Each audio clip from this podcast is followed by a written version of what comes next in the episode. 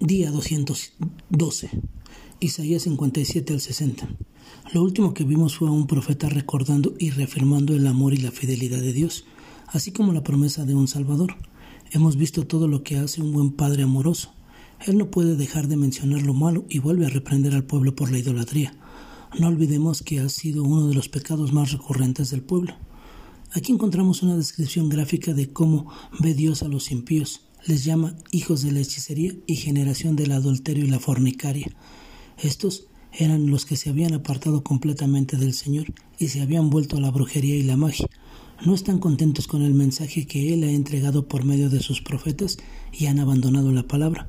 El pueblo se había desviado, se fue tras dioses paganos y Dios, a través de su profeta, les hace una descripción gráfica de lo horrendo de su pecado. No pensemos por un momento que somos diferentes a Israel.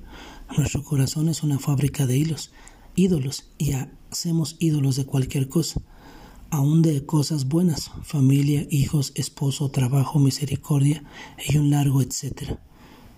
En los capítulos 58 y 59 encontramos que comienza con un fragmento, con el mandato de difundir el mensaje. Clama a voz en cuello, no te detengas.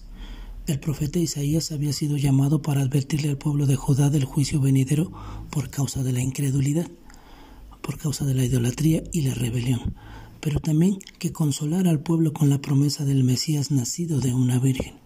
Mientras leía estos capítulos me sentí como si estuviera leyendo las noticias del momento, muchas cosas con las que podemos identificarnos.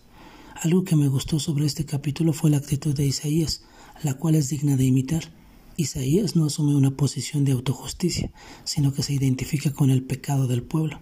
Esto debe servirnos de recordatorio de que si no fuera por la gracia y la misericordia de Dios que nos alcanzó y nos salvó por medio de Cristo, nosotros estaríamos en la condición de muchos que hoy representan esta condición de pecaminosidad descritas aquí. De hecho, nosotros estábamos ahí cuando Cristo nos encontró.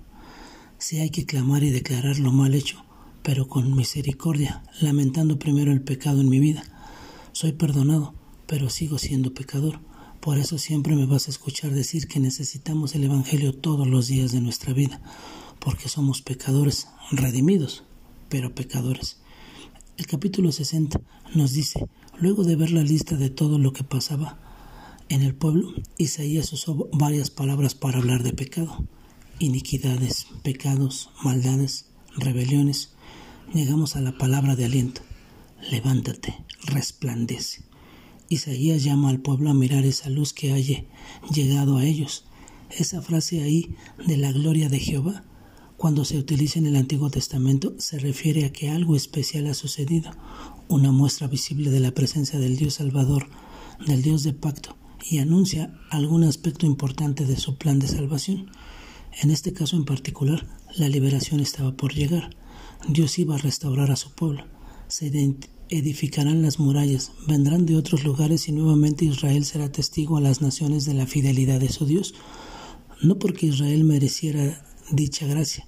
Nadie, ningún pueblo merece tal trato de parte de Dios. No olvidemos todo lo que ha hecho el pueblo y cómo se ha olvidado de su Dios a pesar de tantas veces que Dios les advirtió. Él seguirá advirtiéndoles y ellos seguirán desobedeciendo. Pero el Señor de la gracia, fiel proveyó la liberación a pesar del pecado y la rebelión de ellos. Este capítulo contiene promesas que para el pueblo de la época de Isaías era para un futuro, pero no por eso dejan de ser hermosas, de ofrecer una esperanza venidera. Dios les aseguraba al pueblo que todo esto iba a suceder cuando la plenitud del tiempo llegase. ¿Cuál tiempo?